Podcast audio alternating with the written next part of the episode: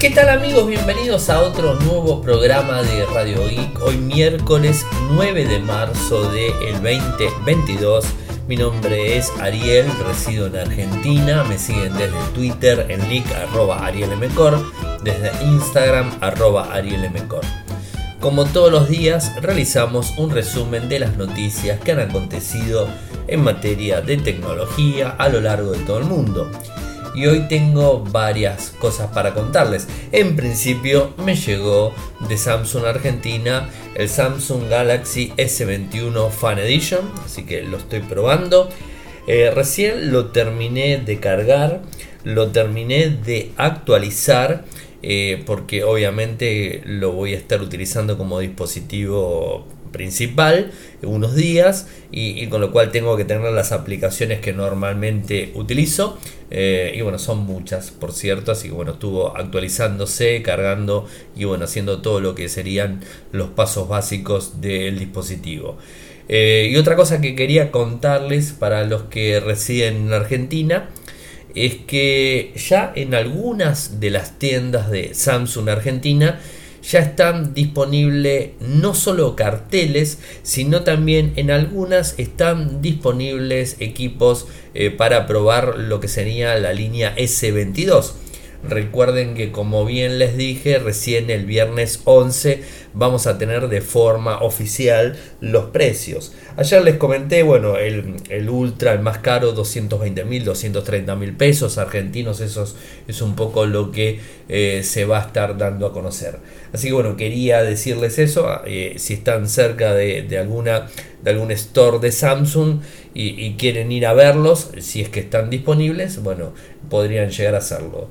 Y antes que nada también quiero eh, agradecerle a Diego Antolín que eh, que nos, este, nos ayudó con un, con un, un, cafecito desde nuestro sistema de, apoyo que tenemos.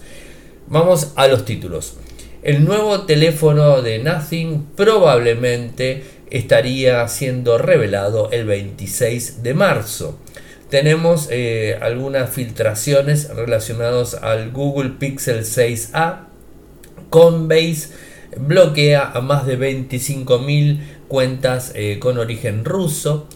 Twitter lanza su versión Tor de su plataforma. Ahora les voy a contar de qué se trata esto. Eh, Linux tiene un fallo de seguridad bastante grande. Hay que actualizar los sistemas operativos. Les voy a contar también sobre esta cuestión. Rusia tiene una nueva política de el no copyright. Ahora les voy a hablar eh, sobre, sobre el tema del software eh, y, de todo lo que tenga que ver con Occidente, que venga de Occidente y que por supuesto los, lo hayan bloqueado a Rusia. Bueno, hay algunas decisiones de forma este, gubernamental.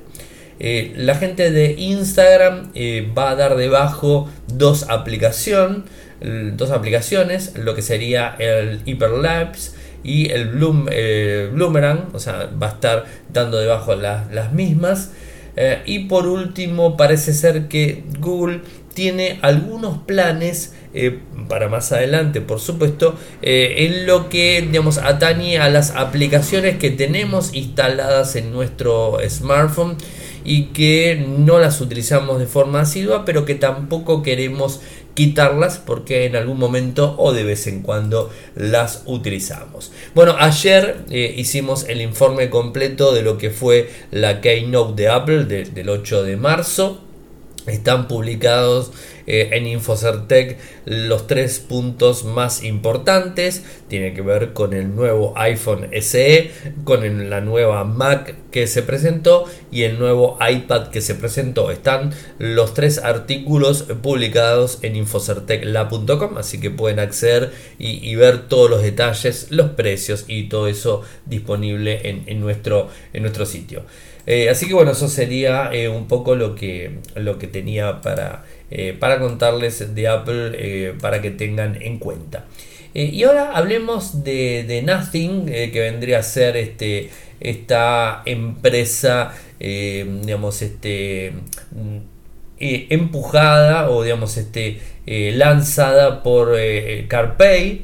que es uno de los ex fundadores de, de lo que es OnePlus y supuestamente los usuarios que están registrados en el boletín de, de Nothing encontraron un correo donde habla de un próximo lanzamiento el 23 de marzo. ¿no?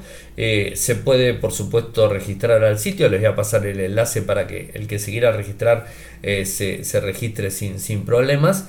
Eh, y bueno, en el Mobile World Congress, CarPlay estuvo mostrando algo, un smartphone. y pudimos ver algunas este, imágenes en donde se mostraba un modelo como un smartphone y con el logo de Qualcomm.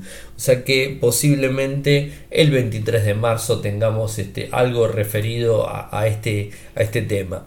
Tampoco hay que descartar que no se les ocurra este, a los muchachos de, Nothing eh, sacar, eh, lanzar nuevos auriculares, ¿no? Porque en definitiva nunca, nunca estamos exentos a que pueda sacar algo. Eh, pero bueno, en principio podríamos esperar un smartphone una filtración habla del Google Pixel 6a. ¿Recuerdan el Pixel 6 que tuvo tantos problemas que se lanzó el año pasado? Bueno, se viene la versión reducida, por así decirlo, que sería la versión 6A. Eh, ahora, dentro de, poquito, eh, fecha no tenemos, pero lo que sí tenemos es este, una filtración eh, basada en Hitbench, digamos, este sobre este dispositivo donde tiene el Zoom Benchmark, donde tiene eh, dos este, valores, ¿no? Eh, la puntuación en single core y en multicore. Estamos hablando de 1050 en un core simple y un multicore en 2833. Habla de Android 12, eh, dice que es un Pixel 6A, o sea, da las características del microprocesador eh, que al parecer eh, por la, digamos, este, la, topología de los, de los cores eh, que tiene el, digamos, este, mm, marcado en Hitbench, podríamos estar hablando del Tensor también, o sea que no estaría saliendo con Qualcomm, sino que supuestamente Google en este dispositivo estaría ingresando su propio microprocesador. Y más si lo vemos que el Pixel 6 obtuvo eh, valores similares, 1052 contra 2961, o sea, un poquito más arriba en el, en el, en el, en, el multicore, eh, pero bastante eh, ahí alineados a lo que se filtró en Hitbench. ¿Cuándo podríamos ver algo de esto?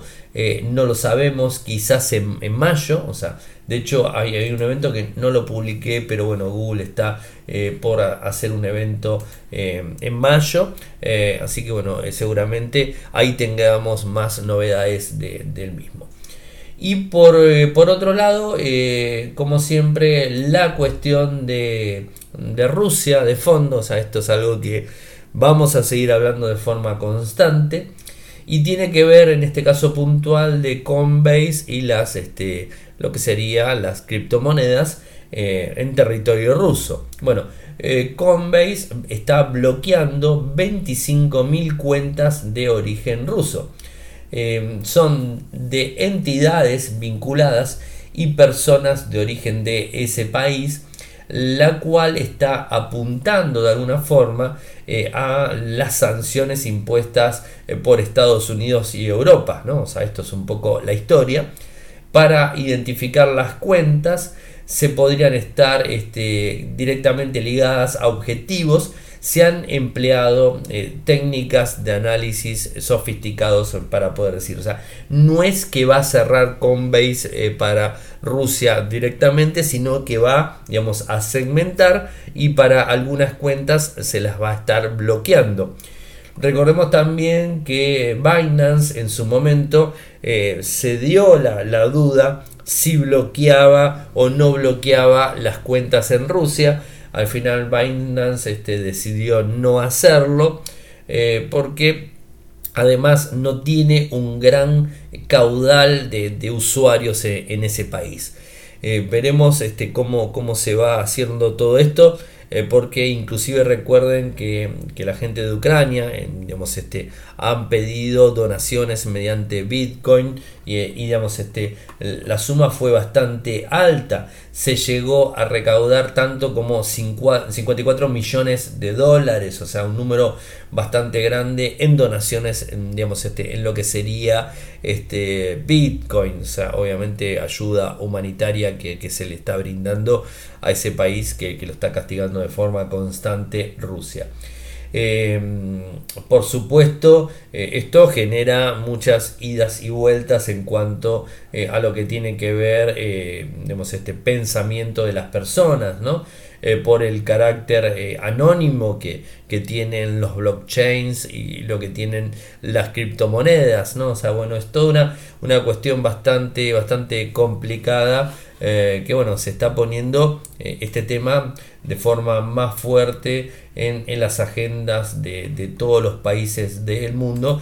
Se está hablando muchísimo del tema de la regulación de las criptodivisas, eh, en donde sí van a poder este, eh, digamos, este, regular todo lo que tenga que ver con transacciones al, digamos, este, al ambiente eh, bancario clásico, pero no van a poder este, digamos, este, regular lo que tenga que ver con, eh, con el blockchain y con todo lo que, lo que viene aparejado en la tecnología. O sea, si querés seguir por fuera del sistema bancario mm, y no utilizás este, una, una billetera virtual, bueno, o sea, tenés formas de, de, poder trabajar sin inconvenientes y no poner tus criptos en, en una billetera un exchange para poder y este, eh, hacerlo efectivo en moneda de curso legal, por así decirlo. Un tema bastante, bastante delicado que, se va a estar discutiendo. Inclusive Estados Unidos está avanzando bastante para luchar contra esto, eh, digamos, este, con el dólar digital, o sea, se está hablando bastante se venía hablando, eh, se venía posponiendo, pero parece que volvió con un poco más de fuerza esta, esta cuestión. Eh, así que vamos a ir viendo. La Unión Europea antes de la guerra también se los había comentado que está trabajando de acá un par de años para hacer el euro virtual. O sea, eh, digamos, este, así que bueno, va, esto calculo que se va a estar acelerando em, de, forma eh, muy rápida en, un tiempo eh, que no se esperaba, o sea, no, se esperaba sacarlo tan rápido. Y hablando de eh, privacidad, hablando de bloqueos, hablando de todas estas cuestiones, ustedes vieron que tanto Facebook como Twitter en Rusia fueron bloqueados directamente por el Kremlin, lo bloqueó. Bueno, eh, este, todos sabemos que existe eh, determinadas este, opciones de internet como la dark web. O sea, existe la dark web y podemos acceder a la misma eh, con, por ejemplo, con un navegador que se llama Tor. Les cuento que Tor está disponible para Android, está disponible para iOS, está disponible para Windows, para Linux y para Mac y tenés acceso eh, a, las determinadas redes profundas, ¿no? O sea, internet profunda, eh, oscura, lo que sea, puedes ingresar. Eh, siempre son cosas, por así decirlas, lo que voy a decir quizás es un poco complicado y, puede llegar a traerme alguna, algún comentario negativo, o sea, pero por lo general en estos lugares encontramos cosas medias turbias o cosas no tan legales o cosas no tan reguladas y digamos este material eh, que normalmente no se accede en el internet que nosotros conocemos Recuerden siempre la imagen del iceberg, en donde tenemos la parte de arriba, que es el internet que, nosotros accedemos, y el iceberg, como ustedes bien saben, tiene una parte arriba y tiene muchísimo más hacia abajo. Nosotros vemos un porcentaje muy chico de lo que es internet, pero la red oscura, la red profunda está y ahí vas a encontrar determinado material, de, digamos, este, eh, más más difícil de encontrar, por así decirlo, ¿no? Y bueno, Tor es eh, uno de los navegadores que te permite ingresar. En este caso puntual vamos a hablar de Twitter, en donde hoy se anunció que se puede ingresar mediante Tor al acceso de Twitter web, por supuesto, no porque estamos ingresando por un navegador web. y bueno, puedes ingresar y acceder a la información de Twitter. ¿Y por qué esto? ¿Y por qué está empujado de la misma empresa? Y bueno, justamente por eh, la cuestión de que Rusia está manipulando muchísimo la información eh, que les brinda a sus ciudadanos. De hecho, eh, los ciudadanos tenían las redes tanto Facebook como Twitter para poder informarse por fuera lo que, lo que el gobierno ruso les quería contar, ¿no? Entonces era una manera de, de poder informarse. Bueno, al ser bloqueados, las cosas empiezan a complicarse y hay una sola campana, que es la campana del gobierno, ¿no? que está obviamente a favor de seguir la guerra contra Ucrania. Pero muchas personas quieren conocer toda la situación y no solamente la que le cuenta el gobierno. Eh, y bueno, ahora con Twitter se puede estar haciendo mediante Tor eh, y sin problemas. No es un VPN, no es una, una, red privada virtual ni nada que se le parezca. Eh, no, es, este, es un acceso a la dark web directamente donde puedes acceder sin ningún tipo de problemas a la información. Está el acceso, les voy a pasar por supuesto el enlace, o sea, es un enlace más largo de lo normal. No, no son accesos eh, no, es que vas a poner twitter.com en Tor y ya entraste, sino que es un acceso eh, un poquitito más, más largo. Eh, y bueno, te permite ingresar este, a la red e informarte de las cuestiones. O sea, nosotros que estamos en Occidente no tenemos ese problema. Accedemos a twitter.com o a nuestras aplicaciones de nuestros dispositivos sin inconveniente, pero es una relativa opción. La BBC inclusive había experimentado eh, un incremento muy grande de visitas de parte de Rusia. Eh, y bueno, ahora eh, digamos, también incluyó un acceso web digamos, este, en la dark web para no tener el bloqueo que le pueden llegar a hacer. Así que bueno, tiempos este, un poco difíciles los que nos toca vivir. Yo sinceramente nunca pensé que, iba a vivir una guerra de este estilo, ¿no? Eh, porque sinceramente eh, no es una escalada, o sea, no es la misma escalada de la Segunda Guerra Mundial, pero convengamos que la tecnología bélica que, tenemos, que, que, hay hoy día en el mundo es muchísimo más devastadora que la tecnología que había en la Segunda Guerra Mundial, así que las consecuencias pueden ser muchísimo más graves. Radio Geek e Infocertec no es este, eh, un sitio y un podcast que tenga que ver con con tecnología sí, eh, no con noticias ni políticas, ni bélicas, ni nada que se le parezca, pero bueno, de alguna manera tenemos que ingresar. Eh, importante, si tenés una, versión de Linux, eh, tenés que actualizarlo, o sea, siempre mantener actualizado tu sistema operativo, sea Windows, Linux, Mac, Android, iOS, siempre trata de mantenerlo actualizado, eh, porque encontraron una vulnerabilidad eh, conocida como Dirty Pipe, que permite a los usuarios locales privilegios de root a través de determinados exploits en el kernel de, digamos, de, Linux en sí, ¿no? Así que el Linux, en definitiva, Linux es kernel, así que es lo mismo.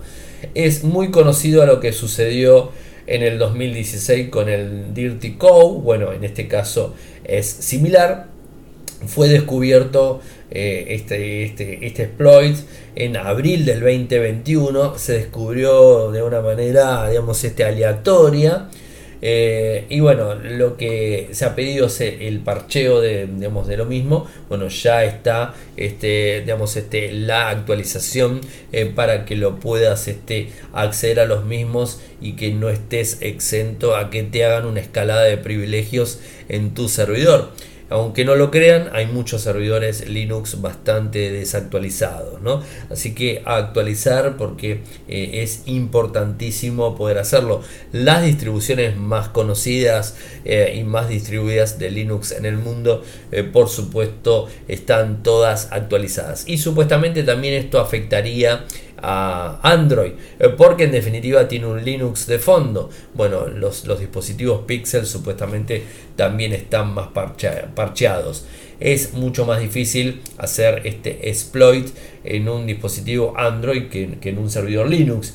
Y también tengan en cuenta algo muy importante que para hacer eh, digamos, este, la explotación del sistema se necesita tener acceso local al equipo. ¿no? Así que bueno, eh, eh, digamos, este, tiene algunas trabas. pero por supuesto las actualizaciones hay que hacerlas. Antes de seguir con los temas que me quedan a tratar, como todas las noches, pedirles a todos los que pueden realizar algún tipo de colaboración. Tenemos tres formas de hacerlo. Eh, desde Argentina, con un monto muy bajo, que son 50 pesos, un cafecito que, nos invitan. Desde cafecito.app barra radioic. Cafecito.app barra radioic con Mercado Pago, con este lo que sería este, pago fácil, lo que sea, lo hacen de una manera muy fácil. Eh, de forma internacional, un dólar, lo que cuesta un café en cualquier parte del mundo desde Patreon www.patreon.com barra radioic www.patreon.com barra radioic y por último al que quiere apoyarme desde PayPal muy simple con mi correo electrónico arielmcor.gmail.com al cual por supuesto le pueden mandar cualquier consulta que se las voy a responder con mucho gusto, más allá de las donaciones de PayPal. Bueno, un, tema, eh, un tema complicado por supuesto, eh, que tiene que ver nuevamente con Rusia, y es cómo está lidiando eh, con las negativas de poder obtener software digamos, este, Rusia, en definitiva, ¿no? Y cómo quiere legalizar las copias piratas, ¿no? Así decirlo. Inclusive hay un sitio de torrent eh, por el tema de películas y series que lo quieren volver a abrir, estaba bloqueado, lo quieren volver a abrir porque por supuesto eh, el tema de los streaming que están saliendo de Rusia por el bloqueo que, tiene este, desde Occidente, en definitiva, ¿no? Europa, Estados Unidos, Occidente en sí, en definitiva, ¿no? Em, bueno, esta situación es bastante complicada y eh, están también medios ahí a que el ICANN lo saque de alguna forma a Rusia de la Internet global. Eh, ya ellos ya tienen una prueba de su propia internet, así que en ese sentido no habría problemas. Y lo que estarían viendo es la posibilidad de hacer que el software pirata sea totalmente legal el uso en Rusia. Es bastante loco, pero es así. Ahora, el problema lo tienen en, con que el mundo migró, y todos lo sabemos, eh, a un servicio eh, en la nube de determinadas, este, eh, determinadas aplicaciones, como por ejemplo Office 365 o Microsoft 365, en donde la validación de tu Office lo tenés mediante Internet. y si Microsoft, como ya lo ha hecho, bloquea, ¿Cómo validas el Microsoft 365 o la suite de oficina? ¿Cómo la validas? O sea, es imposible. Y además tampoco podés pagarle a Microsoft porque está bloqueado. Y, no hablo solamente de, eh, digamos, del gobierno ruso, sino hablo del el usuario de, digamos, de como nosotros, eh, que en vez de vivir en determinado país, viven en Rusia, bueno, tienen el problema de no poder eh, activar sus licencias de, Office, no lo pueden este, activar porque están bloqueados, ¿no? También de Apple, de Android, o sea, están teniendo problemas en todo sentido.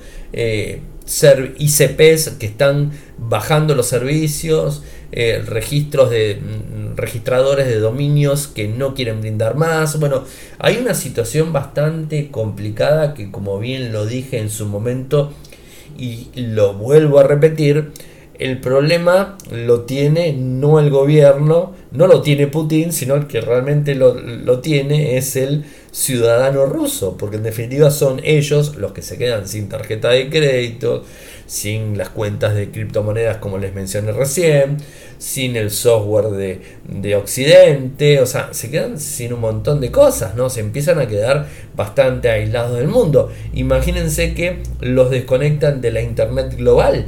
Eh, solamente van a poder consultar en la intranet, por así decirlo, o la internet local que va a estar dentro de Rusia y que va a estar solamente manipulado y manejado y dictado todo por el gobierno ruso. O sea, complicada la situación, o sea, complicada, porque uno se pone a pensar, bueno, eh, como Cuba, y sí y no, porque en Cuba vos podés comprar un office, eh, podés tener internet. Lo que pasa que es costosísimo. El, digamos, el ciudadano cubano no puede pagar por, por el servicio, ¿no? O sea, si alguien me escucha, que me lo confirme, obviamente, no, no conozco Cuba, nunca fui, eh, pero es así, me, me, ha pasado cuando distribuíamos la revista Tuxinfo, eh, que eh, me pedían, inclusive les enviaba a, uno, a, una, a un par de personas de una universidad, les enviaba los DVDs por correo, correo postal,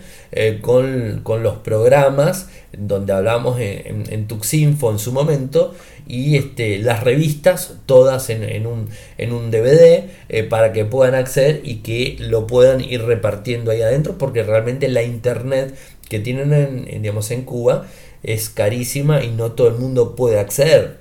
Pero vamos de vuelta, o sea, no está bloqueado el internet en Cuba, o sea que no lo puedan pagar no significa que esté bloqueado. En el caso de Rusia, quizás se puede pagar, pero va a estar bloqueada.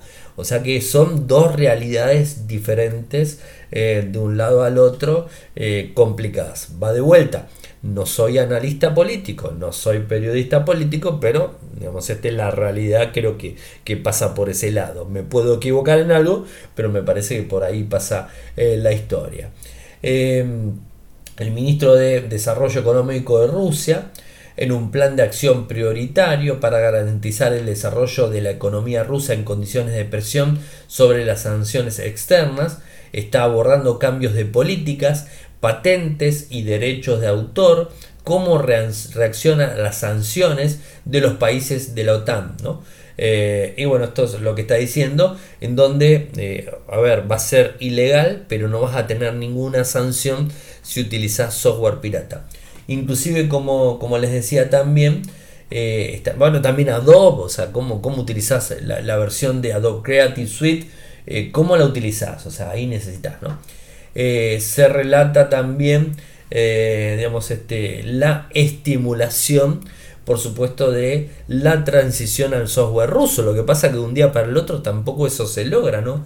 Así que esto va a estar bastante, bastante complicado. Y lo que quieren abrir, según un político de, Rusia, Dmitry Yoning, eh, habría propuesto reabrir el famoso portal de torrents, el Root Tracker, que está bloqueado hace mucho tiempo, bueno, estarían pensando poder abrirlo desde los ICPs eh, para que los ciudadanos rusos puedan ver películas, series y todo ese tipo de cosas. O sea, fíjense hasta, eh, hasta, dónde, eh, hasta dónde estamos llegando. Rápido les cuento que Instagram está pensando en, más allá de IGTV que se los conté que, que los, los cierra, está pensando en cerrar la aplicación, la Hyperlapse y Boomerang. Está pensando en cerrar dos aplicaciones. Llevan bastante tiempo. Bueno, Hyperlapse solamente estaba en iOS, eh, no llegó a estar eh, en Android. Boomerang sí, pero hace muchísimo tiempo que no tiene actualizaciones. Y al parecer la idea de Instagram es eh, que todo corra dentro de la aplicación de Instagram y que no tengas que utilizar una aplicación de ellos mismos por fuera eh, para trabajar el material que vas a compartir en la red. Por el momento, la única, única que se está salvando es la IOT, es la única que se está salvando. Las demás parece ser que las van a ir cerrando. Así que atentos a estas cuestiones que de cualquier forma eh, van a ir incorporando las mismas dentro de la misma aplicación. Lo que sí, el Hyperlapse, la mayoría de los smartphones de hoy día eh, hacen con, la misma cámara y el software eh, hacen esta misma, esta misma funcionalidad, así que es bastante quizás este, no tan importante que, la tengamos disponibles para poder hacerlo de forma manual. Y por último me queda contarles que, Google tiene un plan eh, para que las aplicaciones Android que no utilizamos, ese juego que no sé, lo, jugamos dos veces por semana y pesa, no sé, 10 gigas por decir algo, ¿no? Un, número, ¿no? Eh, pero lo usamos dos veces por semana, o sea, tiene muy poco uso. O quizás esa aplicación que la utilizamos una vez cada un mes, una cosa así, eh, pero que la utilizamos. bueno, lo que quiere hacer Google es reducir el tamaño de las mismas, eh, ponerlas en segundo plano. Se está hablando de que ocupen el 60% menos de espacio eh, de las APKs, ¿no? porque en definitiva lo que termina pesando es el APK del software que te instalaste, y que quede archivada de alguna forma eh, con los datos importantes del usuario, o sea, el, digamos, el usuario de la cuenta, eh, ¿no? y digamos, este, que te quede guardado el perfil de lo que estuviste utilizando, para que cuando la quieras ejecutar automáticamente recargue el restante y que funcione. Hasta el momento todavía eh, no tenemos este, eh, una fecha de cuándo esto se haría eh, factible, pero supuestamente no va a tardar mucho hasta que Google en Android haga algo similar. ¿Es una buena opción? Por supuesto que sí. habrá que ver cómo impacta en el rendimiento de los dispositivos y habrá que ver también eh, si esa diferencia de tamaño la vamos a tener que salir a buscar a internet eh, para poder descargarla, también ahí va a contar si estamos mediante una red Wi-Fi o si estamos mediante una red de datos y el plan que tengamos de por medio. Bueno, eso habrá que ver cuando esto se lance.